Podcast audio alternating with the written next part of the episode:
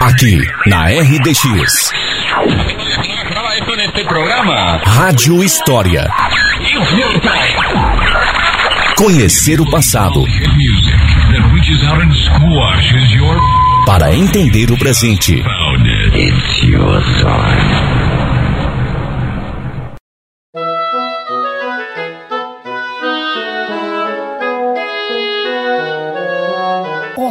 ouvintes do Rádio História, bom dia! Na semana que comemoramos o Dia do Professor, falaremos um pouco sobre a história do ensino em nosso município.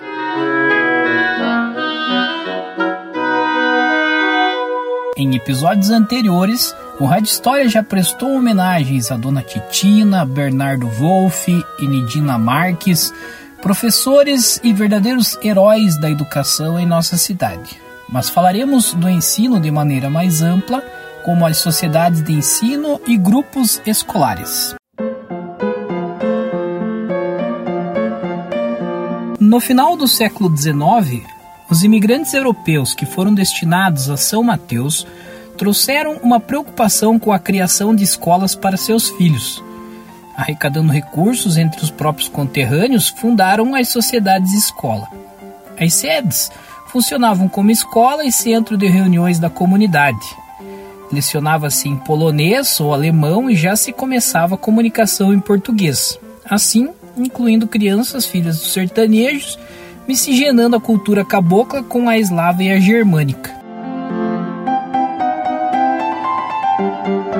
As irmãs vicentinas chegaram à cidade em 1908, começaram a dar aulas na casa que, a partir de 1926, tornar-se-ia a casa paroquial. No início da década de 1920, criou-se o Grupo Escolar de São Mateus.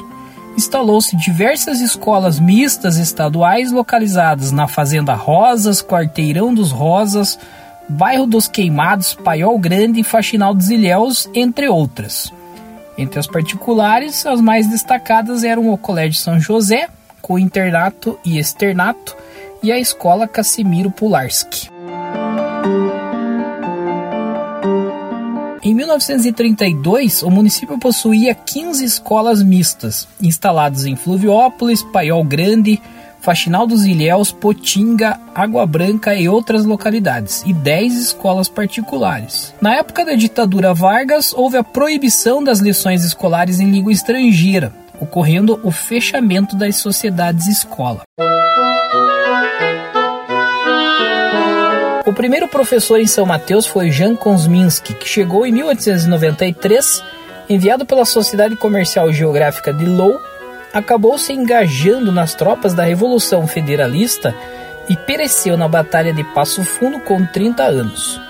Outro professor foi Alexandre Zbislaviec, que chegou em 1915. Aos poucos, a comunidade foi reunindo seus próprios recursos para construir as sociedades escola, Nessas instituições, além das aulas normais, realizavam-se reuniões, comemorações de datas festivas e recreação para os jovens. Desenvolvia-se também a cultura polonesa, com teatro, música e dança.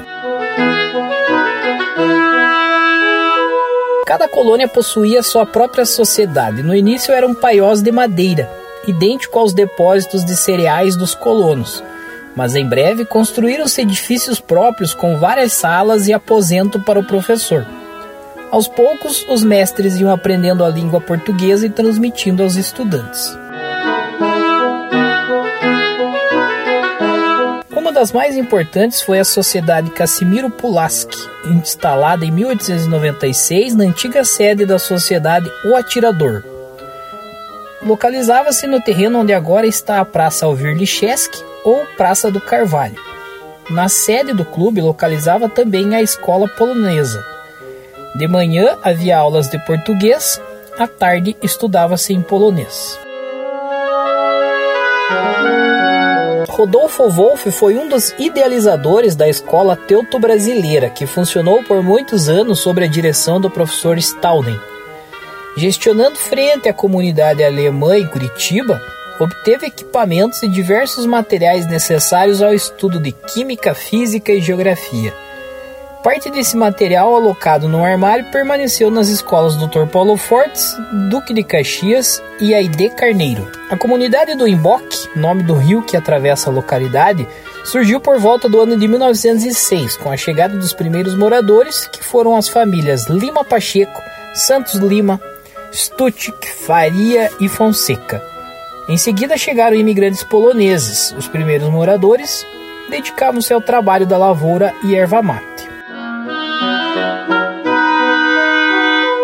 A primeira escola do Emboque foi criada através da doação de Davi de Lima Pacheco de uma casa para a professora Eupídia de Lima Pacheco lecionar. Os pais dos alunos custeavam o trabalho.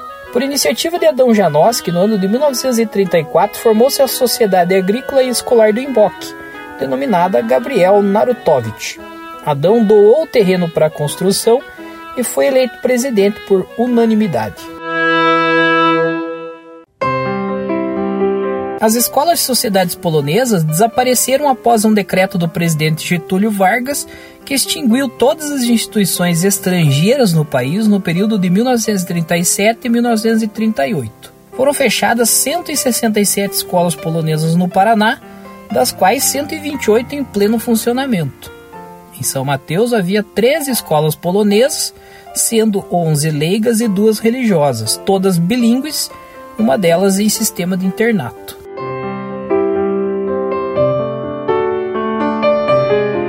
A chegada das Irmãs de São Vicente de Paulo em 1908 marcou o início do ensino pelas religiosas na cidade de São Mateus.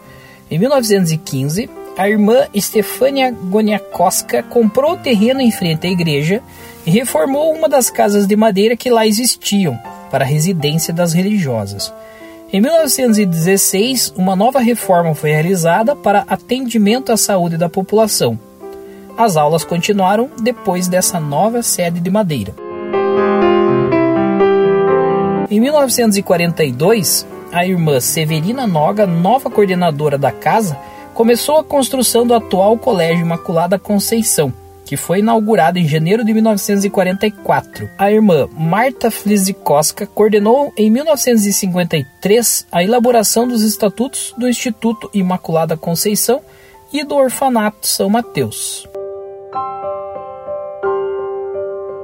Em 1966, a irmã Maria Josefina Fiuza transformou o instituto em casa de formação de aspirantes e postulantes, que funcionou até 1970. Em 1972 foi anexada ao Instituto a Academia Kennedy de Datilografia, sob o número 1133.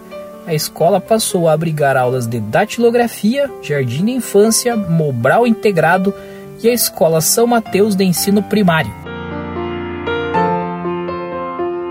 Fundada pouco antes do início da década de 1920, a primeira escola municipal de São Mateus é considerada como sendo o Grupo Escolar de São Mateus. Segundo depoimentos de Ângelo Bisinelli Magnani e Helena Justen Roderjan, alunos entre os anos de 1923 e 1926, a primeira diretora foi Mercedes Braga, seguido pelos professores Bernardo do Amaral Wolff e Aide Niklevich. Eram mais de 200 crianças matriculadas, meninos e meninas. O Colégio Estadual São Mateus, ensino fundamental, médio, profissional e normal, originou-se do Grupo Escolar de São Mateus. No início de 1945, foi inaugurado o prédio de alvenaria onde funciona a escola. Mais tarde foi denominado Grupo Escolar Dr. Paulo Fortes em seguida, Escola Dr. Paulo Fortes, permanecendo com esse nome até 1979. A partir desse ano, integrou-se ao Colégio São Mateus, ensino de primeiro e segundo graus. O atual Colégio Duque de Caxias foi fundado em março de 1949, denominado Ginásio de São Mateus do Sul. Funcionou no Grupo Escolar Dr. Paulo Fortes até possuir prédio próprio, inaugurado em 21 de agosto de 1965. O Rádio História de hoje homenageia mais uma vez os professores e a educação. As escolas não são os prédios. Escolas são formadas de gente. Gente que ensina, gente que aprende. E essa gente construiu a cidade, desbravou os caminhos do conhecimento. Obrigado, professores. Eu sou o Thiago Portes Borges e esse é o Rádio História de hoje.